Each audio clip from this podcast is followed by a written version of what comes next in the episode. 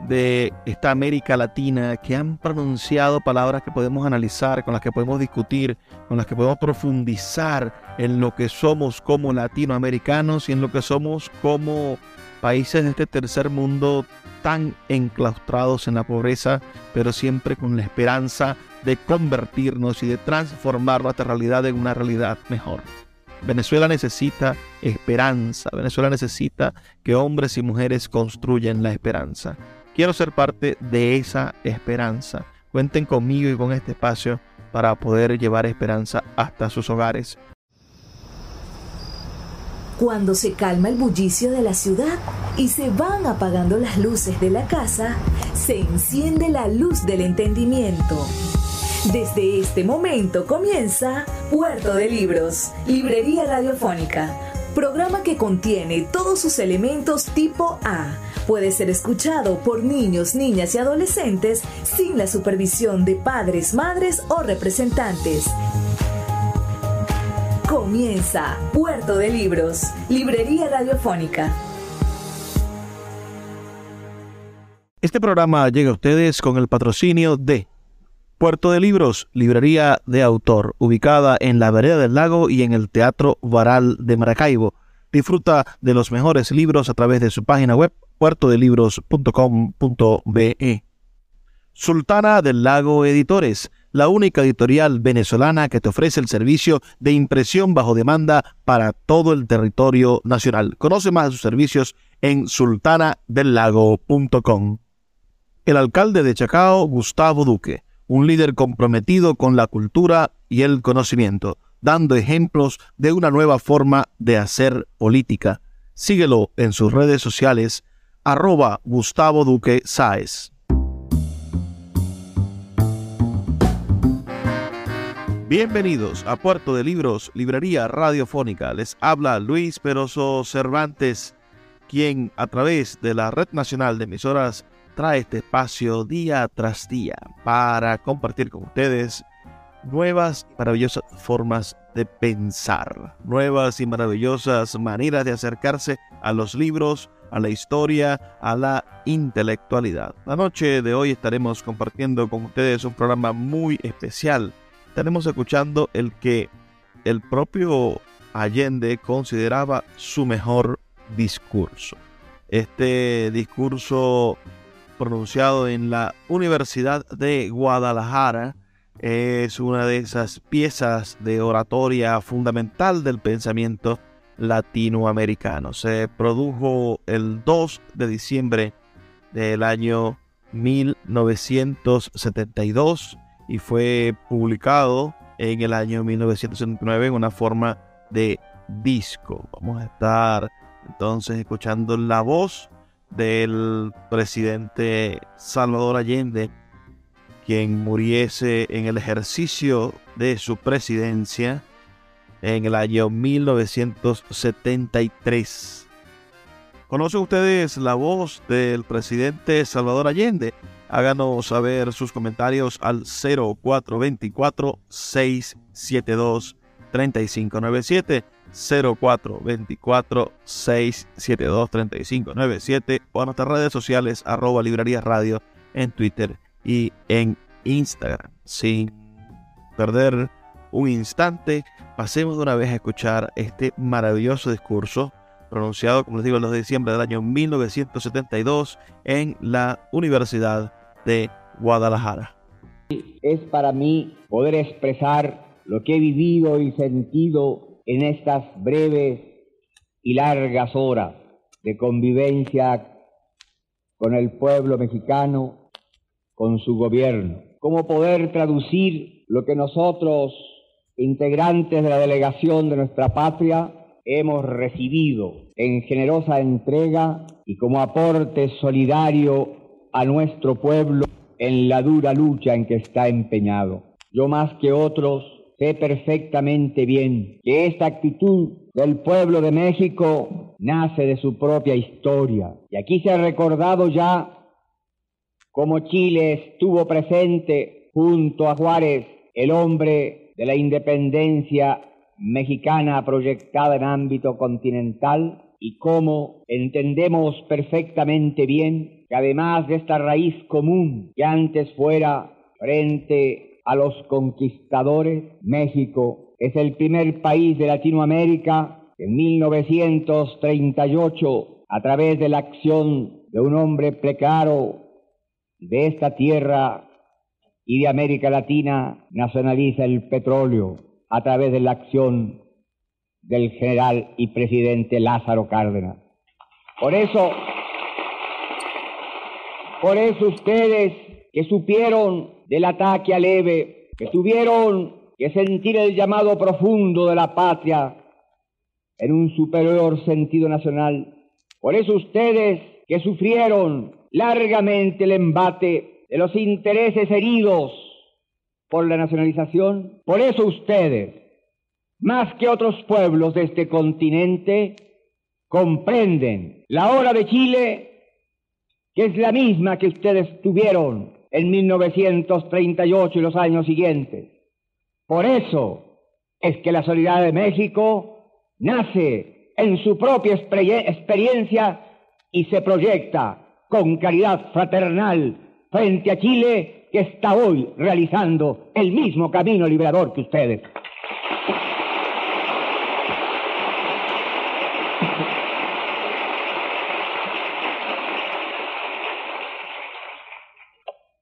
Quiero agradecer las palabras del ingeniero Ignacio Mora Luna a nombre de los profesores de la Universidad de Guadalajara, la del licenciado Enrique Romero González a nombre de las autoridades universitarias y la del compañero Guillermo Gómez Reyes, presidente de la Federación de Estudiantes de esta universidad. Bien decía el presidente Echeverría, cuando él señalara que en este viaje era conveniente que llegara a conocer la provincia y eligiera a Jalisco y me hablara de Guadalajara y su universidad. Yo se lo agradecí y ahora, por cierto, que se lo agradezco más. Porque si hemos recibido el afecto cálido del pueblo mexicano, de sus mujeres y de sus hombres, ¿qué puede significar más estar junto a la juventud y sentir cómo ella late impresurosamente con una clara conciencia revolucionaria y antiimperialista. Desde que llegara cerca de esta universidad ya comprendí perfectamente bien el espíritu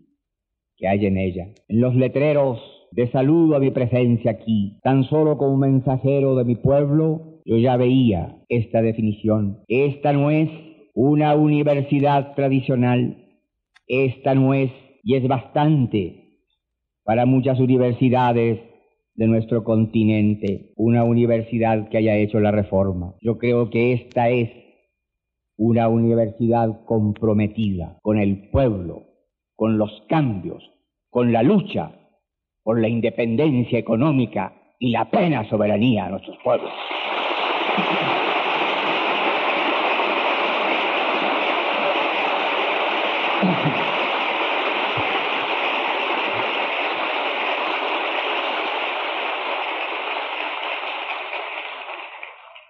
Porque una vez fui universitario, hace largos años, por cierto. No me pregunten cuándo, porque pasé por la universidad no en búsqueda de un título solamente, porque fui dirigente estudiantil y porque fui expulsado de la universidad. Puedo hablarle a los universitarios. Distancia de años, pero yo sé que ustedes saben que no hay querella de generaciones. Hay jóvenes viejos y viejos jóvenes, y en estos me ubico yo.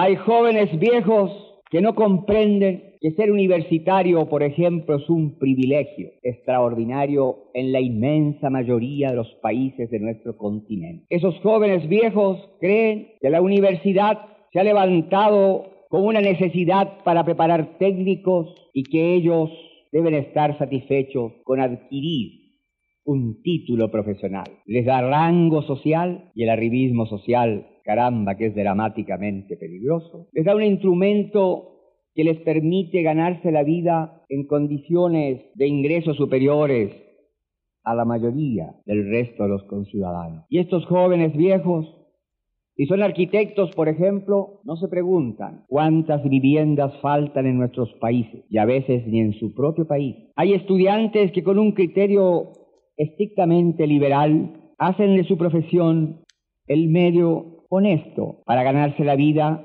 pero básicamente en función de sus propios intereses. Hay muchos médicos, y yo soy médico, que no comprenden o no quieren comprender que la salud se compra y que hay miles y miles y miles de hombres y mujeres en América Latina que no pueden comprar la salud, que no quieren entender, por ejemplo, que a mayor pobreza, mayor enfermedad y a mayor enfermedad, mayor pobreza, que por lo tanto, si bien cumplen atendiendo al enfermo que demanda sus conocimientos sobre la base de los honorarios, no piensan en que hay miles de gente que no pueden ir a sus consultorios y son pocos los que luchan porque se estructuren los organismos estatales para llevar la salud ampliamente al pueblo. De igual manera que hay maestros que no se inquietan, que haya también cientos y miles de niños y de jóvenes que no pueden ingresar a las escuelas. Y el panorama de América es un panorama dramático en las cifras de su realidad dolorosa.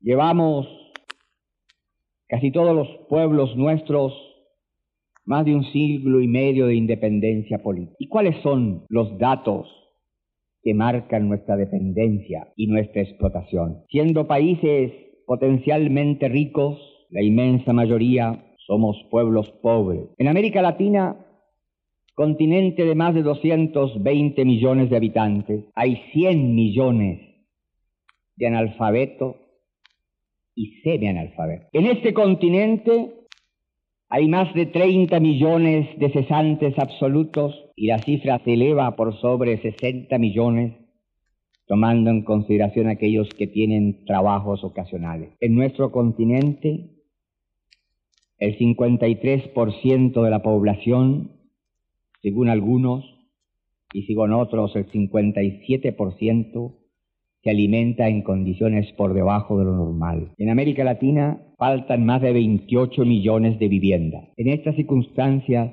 cabe preguntarse, ¿cuál es el destino de la juventud? Porque este continente es un continente joven. El 51% de la población de América Latina está por debajo de los 27 años. Y yo puedo decir, y ojalá me equivoque, que ningún gobierno, y incluyo por cierto el mío y todos los anteriores de mi patria, ha podido solucionar los grandes déficits de las grandes masas de nuestro continente en relación con la falta de trabajo, la alimentación, la vivienda, la salud, para qué hablar de la recreación y del descanso. En este marco que encierra y aprisiona a nuestros pueblos hace un siglo y medio, es lógico que tengan que surgir desde el dolor y el sufrimiento de las masas en anhelo de alcanzar niveles de vida y existencia y de cultura que es antihumano y antisocial se le niegue al hombre, genéricamente hablando. Si hoy tenemos las cifras que aquí he recordado, ¿qué va a ocurrir si las cosas no cambian cuando seamos 360 o 600 millones de habitantes? En un continente donde la explosión demográfica está destinada a compensar la alta mortalidad infantil. Los pueblos así se defienden. Pero a pesar de ello, aumenta vigorosamente la población de nuestros países. Y el avance tecnológico en el campo de la medicina ha elevado y también al mejorarse condiciones de vida ha mejorado el promedio de nuestra existencia, que por cierto es muy inferior al de los países del capitalismo industrial y a los países socialistas. Síguenos en arroba Librería Radio. Seguimos siendo la referencia cultural de Venezuela. Nuestro teatro municipal, Cultura Chacao, la orquesta municipal estuvieron durante todo el año recorriendo el municipio y en nuestra sede del teatro presentando las mejores obras y los mejores eventos del país. También tuvimos nocturneando, recorrimos todo Chacao con una de las mejores actividades que se hacen en el país, donde se mezclan los comercios con los vecinos y las miles de personas que nos visitan. También tuvimos muchos conciertos, actividades deportivas mezcladas con lo cultural, haciendo de Chacao esa referencia, esa referencia segura donde todo el mundo quiere venir a divertirse con la tranquilidad y seguridad de estar en el mejor municipio de Venezuela. El poeta Luis Peroso Cervantes le acompaña en Puerto de Libros, Librería Radiofónica, por Radio Fe y Alegría, con todas las voces.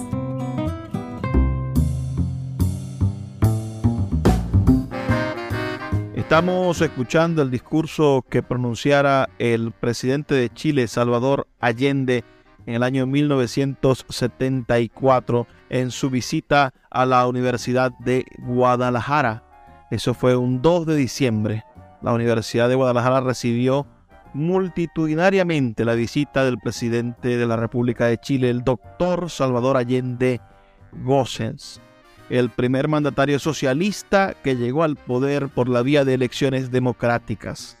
En el acto académico que se celebró en el auditorio del Instituto de Ciencias Sociales y Humanidades, el doctor Allende fue acompañado por el presidente de la República, Luis Echeverría Álvarez, los ministros de Relaciones Exteriores de Chile, Clodomiro Almeida, y el de México, Emilio Oscar Rabaza, el secretario del Trabajo y Previsión Social, Porfirio Muñoz Ledo, por la señora María Esther Zuno de Echeverría, el presidente del Partido Revolucionario Institucional, Jesús Reyes Heroles, el obispo de Cuernavaca, Sergio Méndez Arceo, el gobernador del estado de Jalisco, Alberto Orozco Romero, y por la comunidad universitaria en pleno, presidida por el rector José Parres Arias. Sigamos escuchando este discurso, pero por favor no dejen de enviarme sus comentarios al 0424-672-3597. Pero si ningún gobierno de este continente democrático, y lo hay pocos, pseudo democráticos, hay más, dictatoriales también los hay. Ningún gobierno ha sido capaz de superar los grandes déficits reconociendo, por cierto, que se han hecho esfuerzos indiscutiblemente laudatorios por gobiernos y especialmente por los gobiernos democráticos, porque escuchan la voz, la protesta, el anhelo de los pueblos mismos para avanzar en la tentativa frustrada de hacer posible que estos déficits no sigan pesando sobre nuestra existencia. ¿Y por qué sucede esto? Porque somos países monoproductores, en la inmensa mayoría. Somos los países del cacao, del banano, del café, del estaño, del petróleo o del cobre. Somos países productores de materias primas e importadores de artículos manufacturados. Vendemos barato y compramos caro. Nosotros, al comprar caro, estamos pagando el alto ingreso que tiene el técnico, el empleado y el obrero de los países industrializados. Además, en la inmensa mayoría de los casos, como las riquezas fundamentales están en manos del capital foráneo, se ignoran los mercados, no se interviene en los precios ni los niveles de producción. La experiencia la hemos vivido nosotros en el cobre y ustedes en el petróleo. Somos países en donde el gran capital financiero busca y encuentra por la complacencia culpable muchas veces de gentes que no quieren entender su deber patriótico, la posibilidad de obtenerlo.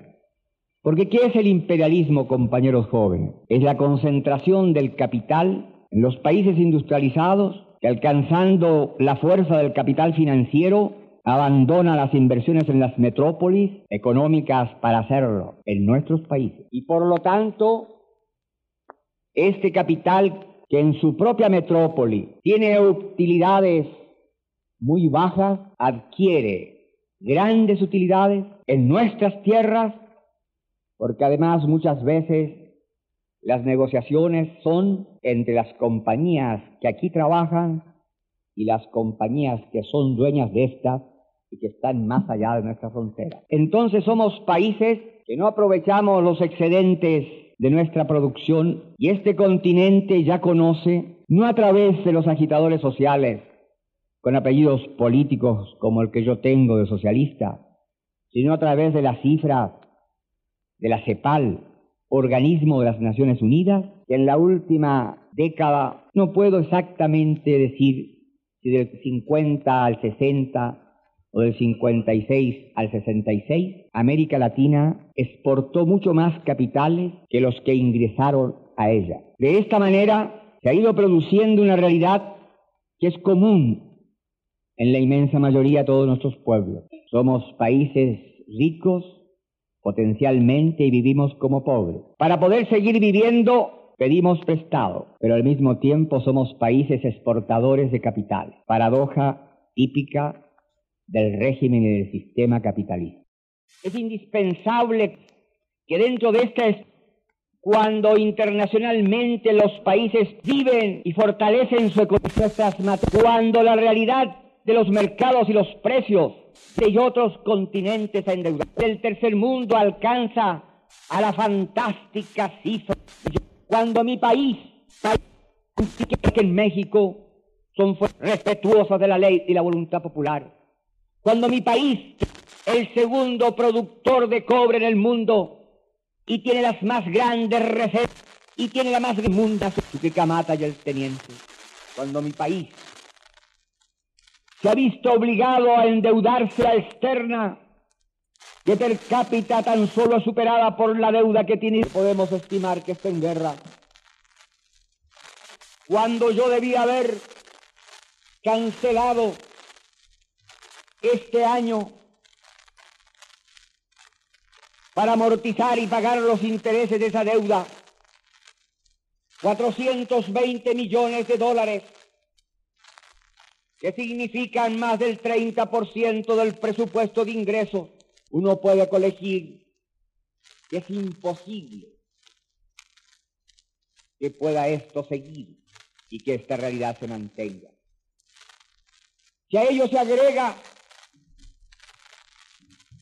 que los países poderosos fijan las normas de la comercialización, controlan los fletes, imponen los seguros, dan los créditos ligados que implica obligación de invertir un alto porcentaje en esos países. Y además sufrimos las consecuencias que emanan de que cuando los países poderosos o el país más poderoso del capitalismo estima necesario devaluar su moneda, las consecuencias las pagamos nosotros. Y si tiembla el mercado del dinero en los países industrializados, las consecuencias son mucho más fuertes, mucho más duras y pesan más sobre nuestros pueblos. Si el precio de las materias primas baja, el precio de los artículos manufacturados y aún los alimentos sube.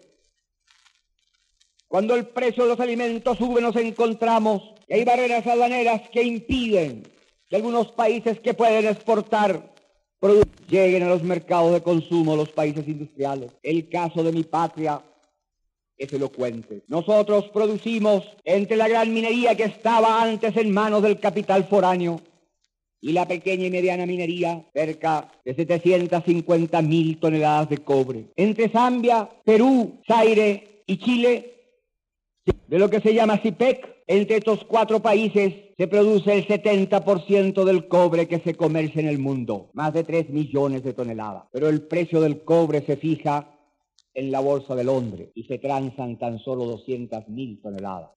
Y Chile, hace tres años, por ejemplo, tuvo un promedio de precio superior a los 62 centavos. Y cada centavo que sube significa 18 millones de dólares más para nuestro país. El año 71 el precio del cobre en el último año del gobierno del presidente Frey fue de 59. En el primer año del gobierno popular fue tan solo de 49. Menos de 49. Este año seguramente no va a alcanzar más allá de un 47.4.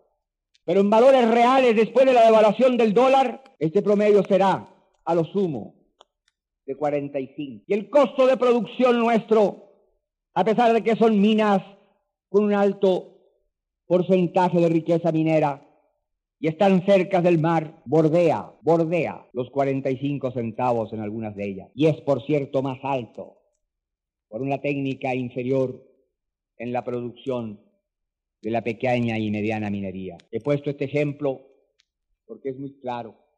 Nosotros, que tenemos un presupuesto de divisa superior a muchos países latinoamericanos, que tenemos una extensión de tierra que podría alimentar y debería alimentar a 20 o a 25 millones de habitantes, hemos tenido que importar desde siempre, por así decirlo, carne, trigo, grasa, mantequilla y aceite. 200 millones de dólares al año. Y desde que estamos en el gobierno popular, tenemos que importar más alimentos, porque tenemos conciencia que aún importando como lo hicieron los gobiernos anteriores, 200 millones de dólares al año, en Chile el 48% de la población se alimentaba por debajo de lo normal. Y aquí, en esta casa de hermanos, yo que soy médico, que he sido profesor de medicina social y presidente durante cinco años del Colegio Médico de Chile, puedo dar una cifra que no me avergüenza, pero que sí me duele. En mi patria, porque hay estadísticas y no los ocultamos, hay 600 mil niños que tienen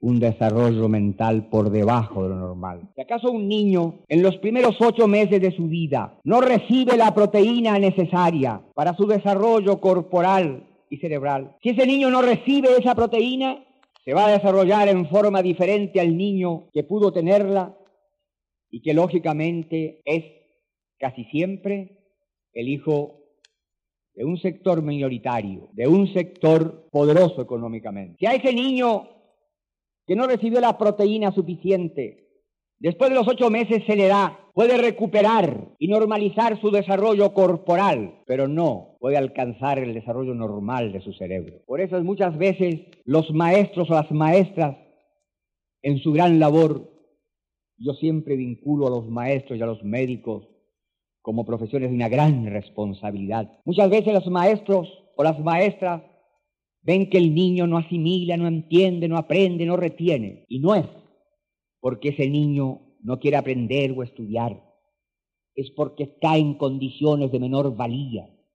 Y eso es consecuencia de un sistema y de un régimen social. Porque por desgracia, hasta el desarrollo de la inteligencia está marcado por la ingestión de los alimentos y fundamentalmente en los primeros ocho meses de la vida. ¿Y cuántas son las madres proletarias que no pueden amamantar a sus hijos cuando nosotros los médicos sabemos que el mejor alimento es la leche de la madre y no lo pueden hacer porque viven en las poblaciones marginales, porque sus compañeros están cesantes, porque ellas reciben el su alimento y que como madres están castigadas en su propia vida y lo que es más injusto, en la vida de sus propios hijos. Síguenos en arroba Librería Radio. Puerto de Libros, librería de autor, la librería que estás buscando. Te invita a visitar sus dos sedes en el Teatro Varal de Maracaibo y en la Vereda del Lago. Dos cautivadores espacios donde podrás entrar en contacto con la literatura, con el arte, con todos los conocimientos de la humanidad a través del instrumento maravilloso que es el libro. Abiertos de lunes a domingo. Consulta sus redes sociales arroba puerto de libros o su página web www.puertodelibros.com.be donde encontrarás la tienda virtual más grande de libros de Venezuela. Puerto de Libros, librería de autor, la librería que estás buscando. El poeta Luis Peroso Cervantes le acompaña en Puerto de Libros, Librería Radiofónica, por Radio Fe y Alegría, con todas las voces.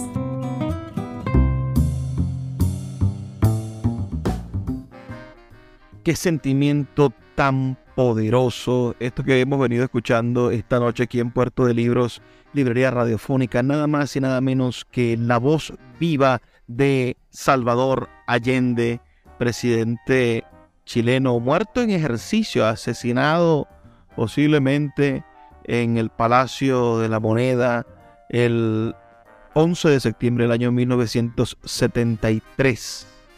Estamos escuchando el discurso que diera en, en la Universidad de Guadalajara en el año 1972. El entonces presidente Allende pronunció un discurso que él diría fue el mejor de su vida, en el cual se manifestó por el compromiso de la universidad con el pueblo. Negó la querella de las generaciones, describió las condiciones de la dependencia y explotación de los países subdesarrollados y las actitudes de los países poderosos frente a nuestros pobres países, que no son tan pobres. Y luego conceptualizó, la revolución no pasa por la universidad, y esto hay que entenderlo. La revolución pasa por las grandes masas. La revolución la hacen los pueblos. La revolución la hacen esencialmente los trabajadores. Qué, qué interesante que hoy en Venezuela la revolución la estén haciendo los maestros, los trabajadores que están molestos porque no les aumentan el sueldo.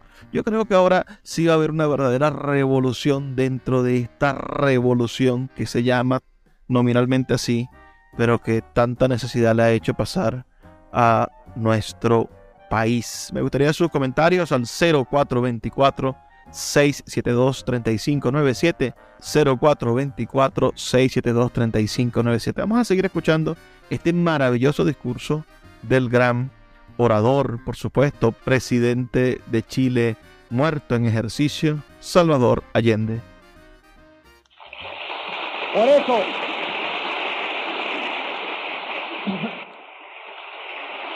claro, los gobiernos progresistas como los nuestros avanzamos en iniciativas que tienen un contenido, pero que indiscutiblemente es un paliativo. Por ejemplo, en mi país está la asignación familiar prenatal, que paga a la mujer que está esperando familia desde el tercer mes del embarazo, que hace real desde el quinto, donde puede comprobarse que efectivamente está esperando familia. Tiene un doble objetivo, que tenga un ingreso que se entrega a la madre para que pueda ella alimentarse mejor y en la etapa final comprar algo para lo que podríamos llamar la mantilla, los pañales del niño. Y por otra parte, para recibir este estipendio que es un sobresalario, requiere un control médico y por lo tanto obliga a la madre a ir a controlar. Y en ese caso, si la madre está enferma y es tratada oportunamente, el hijo nace sano. Y además se le dan las más elementales nociones de puericultura. Y tenemos la asignación familiar que se paga también desde que el niño nace hasta que termina de estudiar si estudia. Pero no hemos podido, por ejemplo, nosotros nivelar la asignación familiar, porque un Congreso que representa no a los trabajadores en su mayoría, establece como siempre leyes discriminatorias. Y en mi patria había asignación familiar diferente para bancarios, para empleados públicos particulares, Fuerzas Armadas, obreros y campesinos. Nosotros levantamos la idea justa de una asignación familiar igual para todos, y eso con generosidad. Pero pensar que la asignación familiar sea más alta para los sectores que tienen más altos ingresos es una inconsecuencia y una brutal injusticia. Hemos logrado nivelar la asignación familiar de obreros, campesinos, fuerzas armadas y empleados públicos, pero queda distante todavía la asignación familiar de empleados particulares y un sector de ellos. Es un avance, pero no basta. Porque si bien es cierto, entregamos mejores condiciones para defender el equilibrio biológico cuando se alimenta mejor el niño, gracias a esta asignación familiar, también es cierto que el proceso del desarrollo universitario en el caso de la medicina, y lo, lo pongo como ejemplo, conlleva a establecer que nosotros carecemos de los profesionales suficientes para darle atención a todo el pueblo desde el punto de vista médico. En Chile hay 4.600 médicos. Deberíamos ser 8.000 médicos. En Chile faltan entonces 3.000 médicos. En Chile faltan más de 6.000 dentistas. En ningún país de América Latina, y lo digo con absoluta certeza, no hay ningún servicio público estatal que haga una, una atención médica dental con sentido social. Se limitan en la mayoría de los países, si es que tienen esos servicios, a la etapa inicial, previa, básica, simple, sencilla de la extracción. Y si hay algo que yo he podido ver con dolor de hombre y conciencia de médico, cuando he ido a las poblaciones y he visto a las compañeras trabajadoras, a las madres proletarias gritar con esperanza nuestros gritos de combate, ver por desgracia cómo sus bocas carecen de la inmensa mayoría de los dientes. Y los niños también sufren esto. Por ello entonces, y sobre la base tan solo de estos ejemplos simples, nosotros tenemos que entender que cuando hablamos de una universidad comprometida, no solo estamos hablando de una universidad que entienda que para que termine esta realidad brutal que más que un siglo y medio pesa sobre nosotros, en los cambios estructurales económicos se requiere un profesional comprometido con el cambio social. Se requiere un profesional que no se sienta un ser superior porque sus padres tuvieron el dinero suficiente para que él ingresara a la universidad. Se necesita un profesional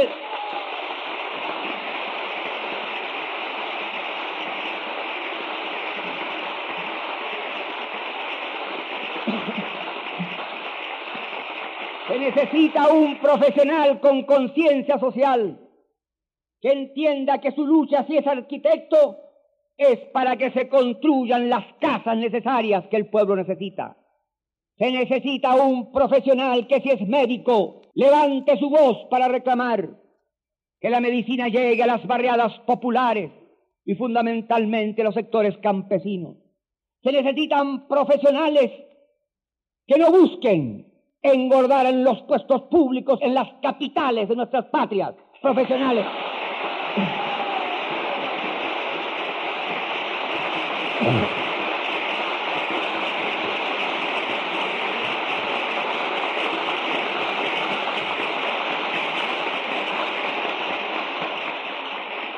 Profesionales, profesionales que vayan a la provincia, que se hundan en ella.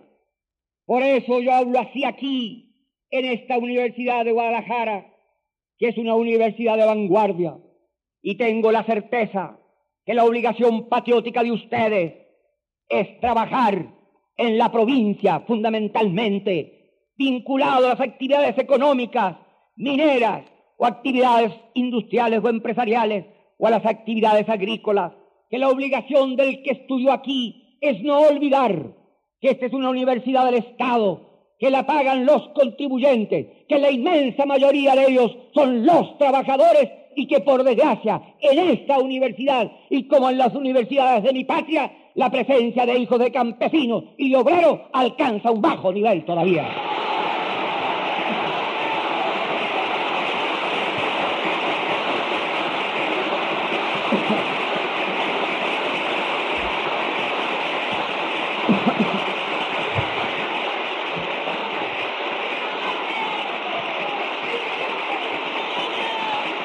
Por eso,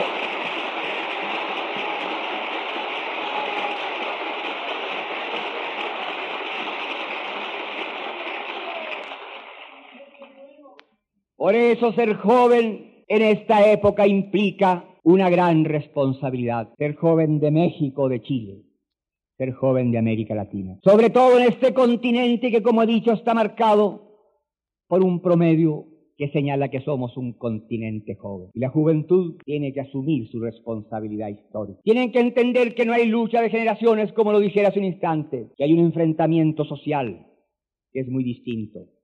Y que pueden estar en la misma barricada de este enfrentamiento los que hemos pasado, y yo pasé muy poquito los 60 años, guárdenme el secreto, y los jóvenes que puedan tener 18 o 20. No hay querella de generación y eso es importante que no lo olvide. Además, la juventud debe entender su obligación de ser joven y si es estudiante, darse cuenta que hay otros jóvenes que como él tienen los mismos años, pero que no son estudiantes. Y si es universitario, con mayor razón mirar al joven campesino o al joven obrero y tener un lenguaje de juventud, no un lenguaje solo de estudiante universitario para universitario. Pero el que es estudiante tiene una obligación, porque tiene más posibilidades de comprender los fenómenos económicos y sociales y las realidades del mundo. Tiene la obligación de ser un factor dinámico del proceso de cambio, pero sin perder los perfiles también de la realidad. La revolución no pasa por la universidad, y esto hay que entenderlo. La revolución pasa por las grandes masas. La revolución la hacen los pueblos. La revolución la hacen esencialmente los trabajadores.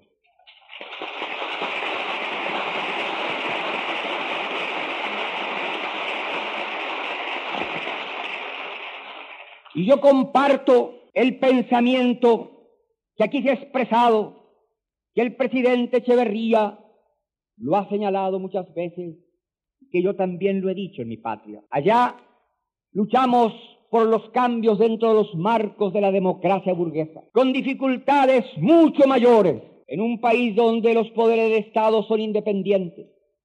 Y en el caso nuestro, la justicia, el Parlamento y el Ejecutivo. Los trabajadores que me eligieron están en el gobierno.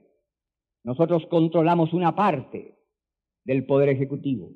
Somos una minoría en el Congreso. El Poder Judicial es autónomo y el Código Civil de mi patria tiene 100 años. Y si yo no critico en mi patria el Poder Judicial, menos lo voy a hacer aquí. Pero indiscutiblemente hay que pensar que esas leyes representaban otra época y otra realidad. No fueron leyes hechas por los trabajadores que estamos en el gobierno. Fueron hechas por los sectores de la burguesía que tenían el Ejecutivo el poder económico y que eran mayoría en el Congreso Nacional. Sin embargo, la realidad de Chile, su historia, su idiosincrasia, sus características, la fortaleza de su institucionalidad, nos llevó a los dirigentes políticos a entender que en Chile no teníamos otro camino, el camino de la lucha electoral, y ganamos por ese camino, que muchos no compartían, y fundamentalmente como consecuencia del pensamiento generado en este continente después de la revolución cubana y con la asimilación un poco equivocada de la divulgación de tácticas en función de la interpretación que hacen los que escriben sobre ella. Nos hemos encontrado que en muchas partes, y ahora se ha dejado un poco la idea, del foquismo, de la lucha guerrillera o del ejército popular. Síguenos en arroba Librería Radio. Sultana del Lago Editores es una empresa zuliana de servicios editoriales. Nuestro catálogo tiene más de 100 títulos de autores nacionales e internacionales. Además, somos la única editorial que presta servicios de impresión bajo demanda en Maracaibo. No necesitas invertir en grandes tirajes. Tus lectores pedirán tu libro, nosotros lo imprimiremos y tú obtendrás regalías. Por ello, también editamos internacionalmente en Amazon y Google Play Books. Conoce más en nuestra nueva página web www.sultanadelago.com o siguiéndonos en Instagram como arroba sultana del lago.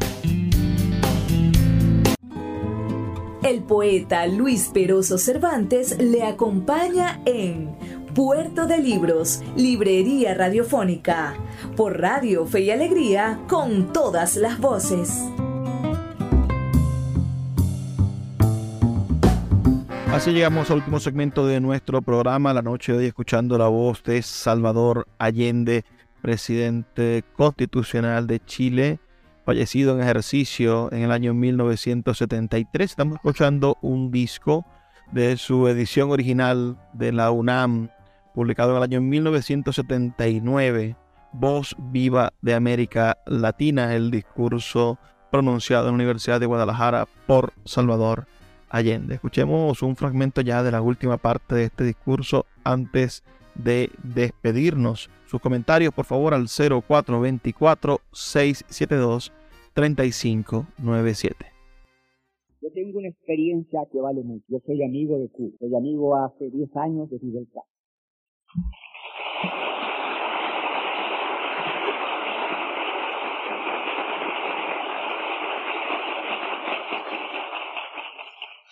Fui amigo del comandante Ernesto Che Guevara.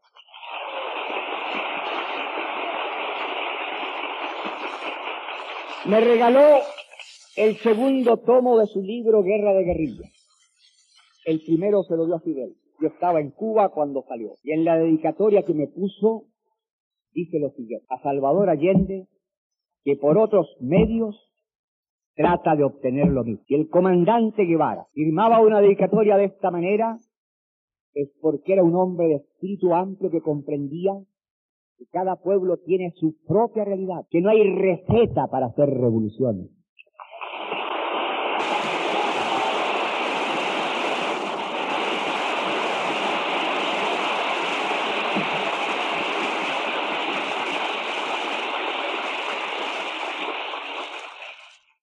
Y que por lo demás los teóricos del marxismo, yo declaro que soy un aprendiz tan solo, pero no niego que soy marxista, también trazan con claridad los caminos que pueden recorrerse frente a lo que es cada sociedad cada país. De allí entonces es útil que la juventud, y sobre todo la juventud universitaria, que no puede pasar por la universidad al margen de los problemas de su pueblo, entienda que no puede hacerse del balbuceo doctrinario la enseñanza doctrinaria, que entender el denso pensamiento de los teóricos de las corrientes sociológicas o económicas requiere un serio estudio, que si es cierto que no hay acción revolucionaria sin teoría revolucionaria, no puede haber la aplicación voluntaria o la interpretación de la teoría adecuándolo a lo que la juventud o el joven quiere, que tiene que mirar lo que pasa dentro de su país y más allá de la frontera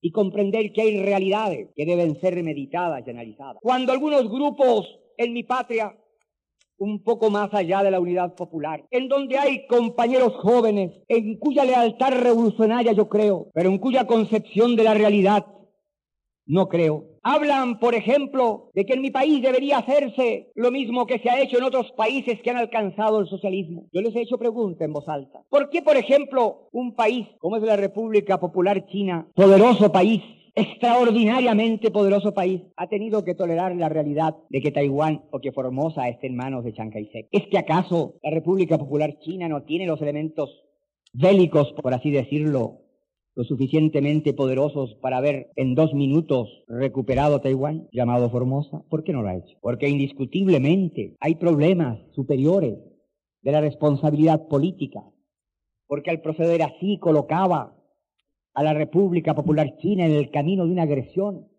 que podía haber significado un daño para el proceso revolucionario y quizás una conflagración mundial. ¿Quién puede dudar de la voluntad, de la acción, de la decisión, de la conciencia de la revolucionaria de Fidel Castro? ¿Y por qué la bahía de Guantánamo no la ha tomado? Porque no puede, ni debe hacerlo, ni debe hacerlo, porque expondría a su revolución y a su patria a una represalia brutal. Entonces, uno se encuentra a veces con jóvenes que como que han leído el manifiesto comunista o lo han llevado largo rato debajo del brazo, creen que lo han asimilado.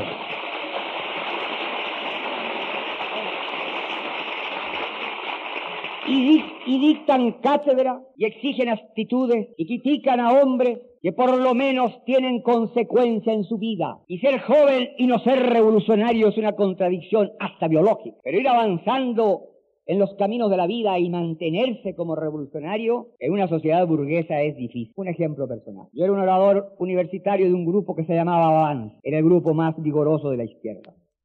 Un día se propuso que se firmara por el grupo Avance un manifiesto. Estoy hablando del año 31 para crear en Chile los sovios de obreros, campesinos, soldados y estudiantes. Yo dije que era una locura, que no había ninguna posibilidad, que era una torpeza infinita, y que no quería como estudiante firmar algo que mañana como profesional no iba a aceptar. Éramos 400 los muchachos de la universidad que estábamos en el grupo abajo. 395 votaron expulsión. De los 400 fueron los que se han muerto y por suerte no son muchos, solo dos quedamos en la lucha social. Los demás tienen depósitos bancarios, algunos en el extranjero, tuvieron latifundio, se los expropiamos.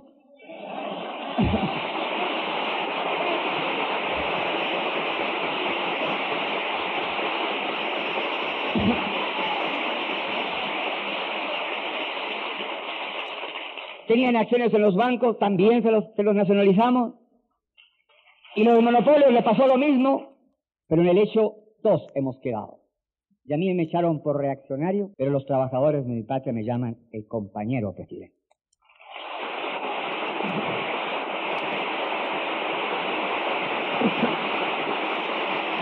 Por eso, el dogmatismo, el sectarismo debe ser combatido. La lucha ideológica debe llevarse a niveles superiores. Y eso sí que es importante. El diálogo, la discusión, pero la discusión para esclarecer, no para imponer. determinadas posiciones. Y además, el estudiante universitario que tiene una postura doctrinaria y política tiene fundamentalmente que no olvidarse que precisamente la revolución necesita los técnicos y los profesionales. Ya Lenin lo dijo, yo he aumentado la cifra para impactar más en mi patria. Lenin dijo que un profesional, un técnico valía por 10 comunistas, yo digo que por 50 y por 80 socialistas, yo soy socialista. Me duele mucho a los compañeros míos que digan esto, pero lo digo. Porque he vivido una politización en la universidad llevada a extremos tales que el estudiante olvida su responsabilidad fundamental. Pero en una sociedad donde la técnica y la ciencia adquieren los niveles que ha adquirido la sociedad contemporánea, ¿cómo no requerir precisamente capacidad y capacitación a los revolucionarios. Por lo tanto, el dirigente político universitario tendrá más autoridad moral si acaso es también un buen estudiante universitario.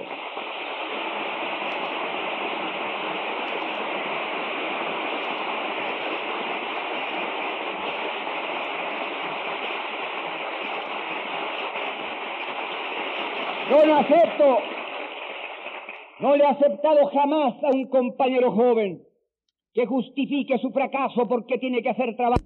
Tiene que darse el tiempo necesario para hacer los trabajos políticos.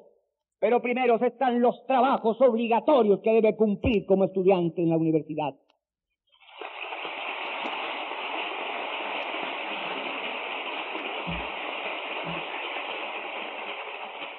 Ser agitador universitario y mal estudiante es fácil. Ser dirigente revolucionario y buen estudiante es más difícil.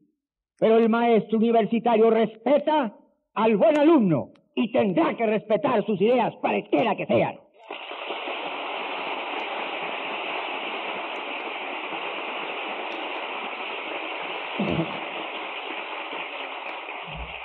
Por eso es que la juventud en el mundo contemporáneo y sobre todo la juventud de Latinoamérica tiene una obligación contraída con la historia, con su pueblo, con el pasado de su patria. La juventud no puede ser sectaria.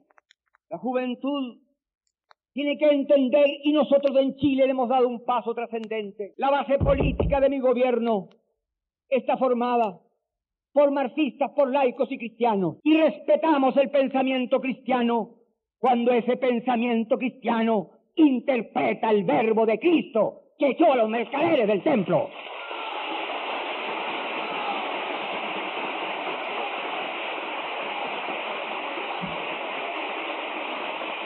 Claro.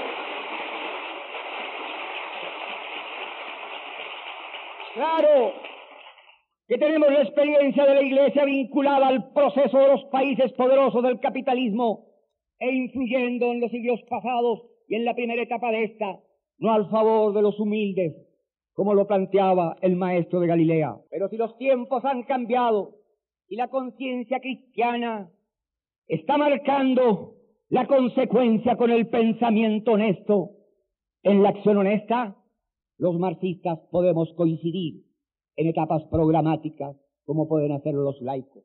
Y lo hemos hecho en nuestra patria. Y nos está yendo bien.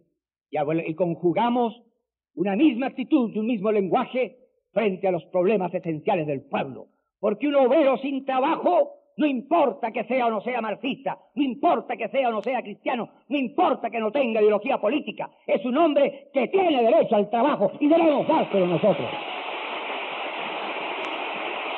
Por eso,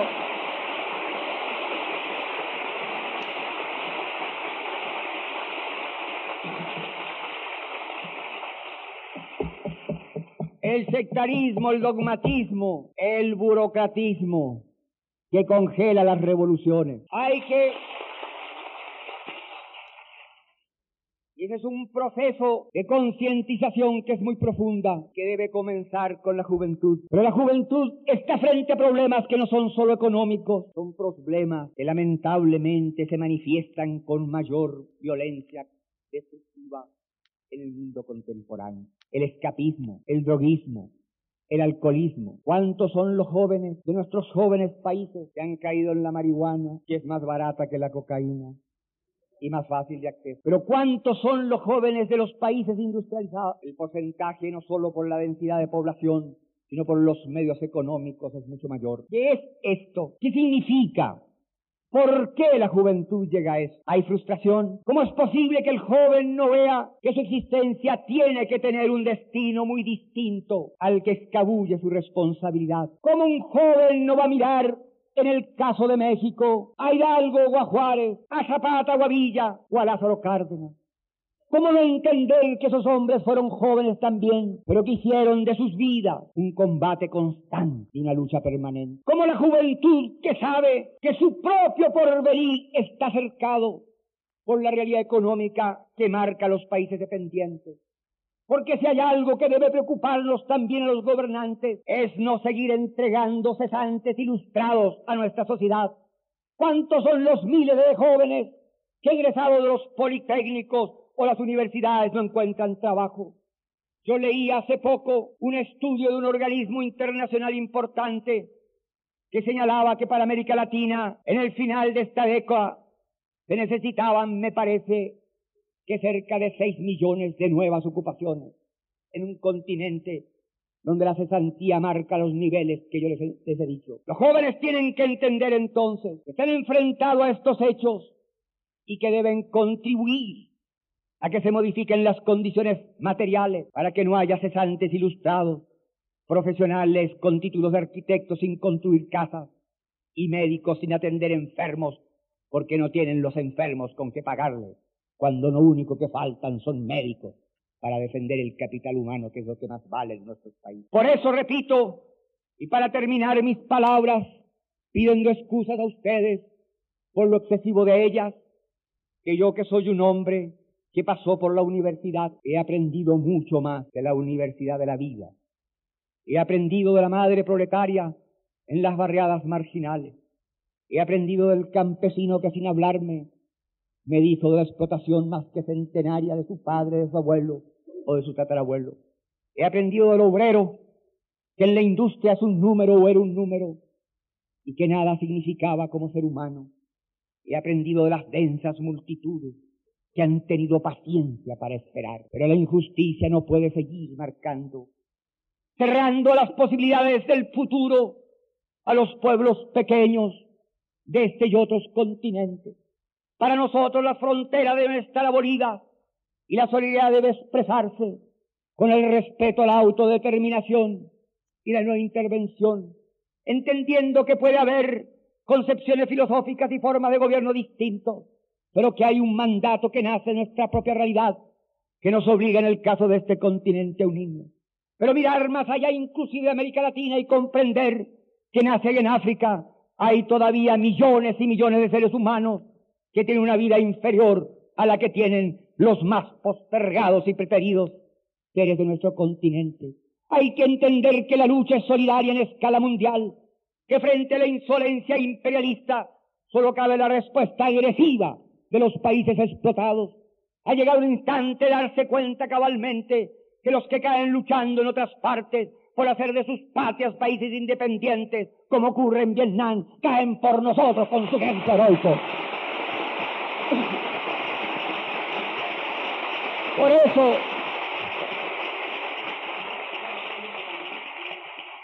sin decir que la juventud será la causa revolucionaria y el factor esencial de las revoluciones, yo pienso que la juventud, por ser joven, por tener una concepción más diáfana, por no haberse incorporado a los vicios que traen los años de convivencia en una sociedad burguesa, porque la juventud que debe entender que debe ser estudiante y trabajador, porque el joven debe ir a la empresa, a la industria o a la tierra, porque ustedes deben hacer trabajos voluntarios, porque es bueno que sepa el estudiante de medicina cuánto pesa un fardo que se echa a la espalda el campesino que tiene que llevarlos a veces a larga distancia. Porque es bueno que el que va a ser ingeniero se meta en el calor de la máquina donde lo veo a veces en una atmósfera inhóspita pasa largos y largos años de su oscura existencia. Porque la juventud debe estudiar y debe trabajar porque el trabajo voluntario vincula, amarra, cerca, hace que se compenetre el que va a ser profesional con aquel que tuvo por herencia las manos callosas de los que por generaciones trabajaron la tierra. Por eso,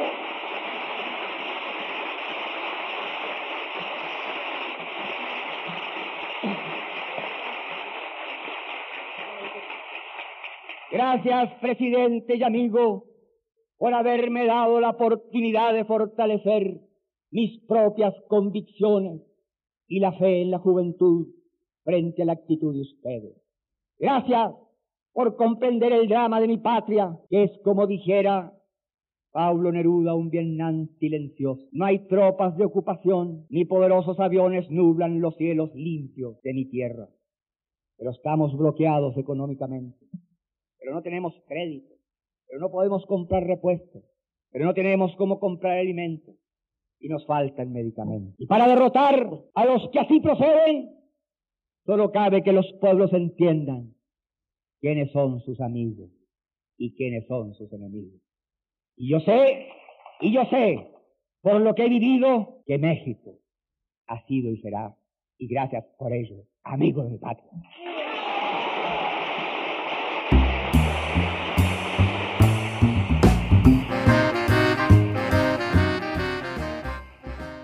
Así llega la hora de despedirnos aquí en Puerto de Libros, Librería Radiofónica. Si les ha gustado el programa de hoy, díganme para buscar discursos similares. Hay un montón de hombres interesantes de esta América Latina que han pronunciado palabras que podemos analizar, con las que podemos discutir, con las que podemos profundizar en lo que somos como latinoamericanos y en lo que somos como países de este tercer mundo tan enclaustrados en la pobreza, pero siempre con la esperanza de convertirnos y de transformar nuestra realidad en una realidad mejor. Venezuela necesita esperanza, Venezuela necesita que hombres y mujeres construyan la esperanza. Quiero ser parte de esa esperanza. Cuenten conmigo y con este espacio para poder llevar esperanza hasta sus hogares. Sus comentarios al 0424 672 3597 0424 672 3597 o en nuestras redes sociales arroba librería radio en Twitter y en Instagram. Ya es hora de despedirme. Habló para ustedes Luis Peroso Cervantes, quien nos acompaña todos los días a través de la Red Nacional de Emisoras Radio, Fe y Alegría. No me queda más que pedirles que por favor sean felices, lean poesía